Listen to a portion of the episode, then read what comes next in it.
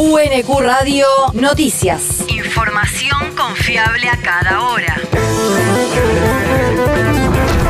El clima. El Servicio Meteorológico Nacional indica que hoy se espera una máxima de 19 grados con cielo despejado. El viento soplará del norte a lo largo de toda la jornada. El país. Habrá descuentos de 35% en medicamentos para la población sin prepaga ni obra social. Será mediante el programa Pacientes Cuidados que ofrece el beneficio en todos los medicamentos de prescripción a la población con cobertura pública exclusiva.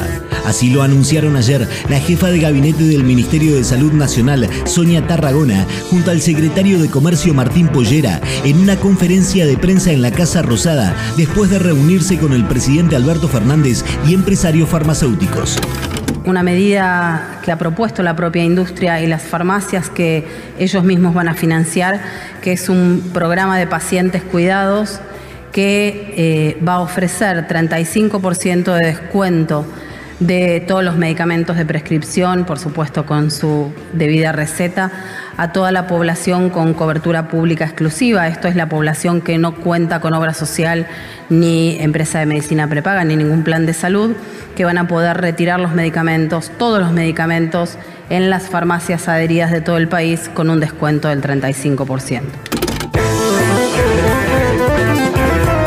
También informaron sobre un acuerdo con las cámaras de laboratorios y empresas farmacéuticas para que durante los próximos 60 días los precios de los medicamentos aumenten como máximo un punto por debajo del índice de precios al consumidor del mes anterior. La región. Las exportaciones bonaerenses superaron los 3 mil millones de dólares en mayo.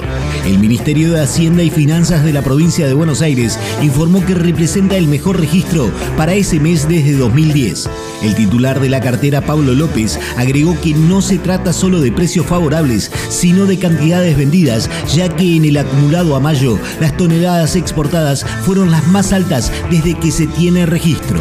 López indicó que tanto en montos como en cantidades, la provincia de Buenos Aires está consolidando su perfil exportador en todos los grandes rubros. El territorio. Comenzó la inscripción para el Vera Rock. El festival de bandas emergentes más importante de la región convoca a aquellos artistas que estén interesados en participar a anotarse hasta el sábado 23 de julio en el Complejo Cultural Municipal León Rigoló.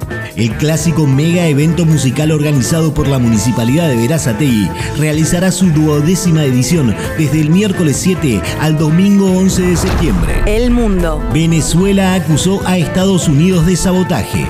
El primer vicepresidente del gobernante Partido Socialista Unido de Venezuela, Diosdado Cabello, responsabilizó ayer a Washington por el ataque terrorista al sistema gasífero del oriente del país ocurrido el último domingo.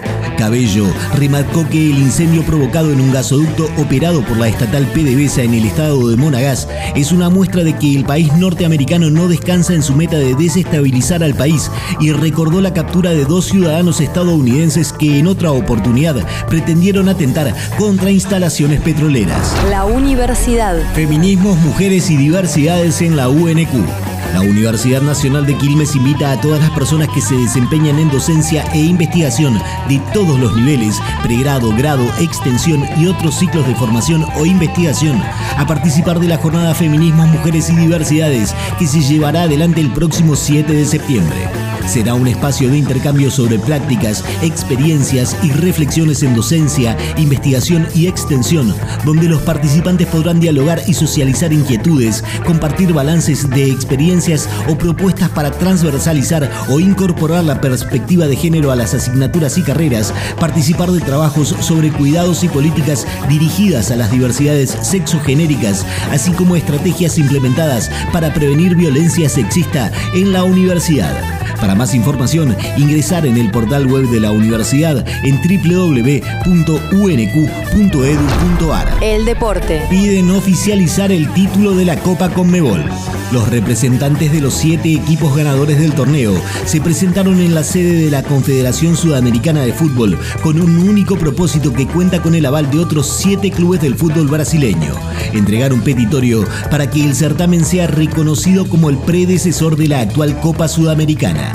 El pedido tiene dos objetivos principales, aumentar los puntos del ranking de la Comebol y la apreciación de los títulos conseguidos entre 1992 y 1999. En sus ocho ediciones, el torneo solo tuvo campeones argentinos y brasileños. Atlético Mineiro, Botafogo, San Pablo, Santos, Rosario Central, Lanús y Talleres. UNQ Radio te mantiene informado. Información confiable a cada. UNQ Radio, la radio pública.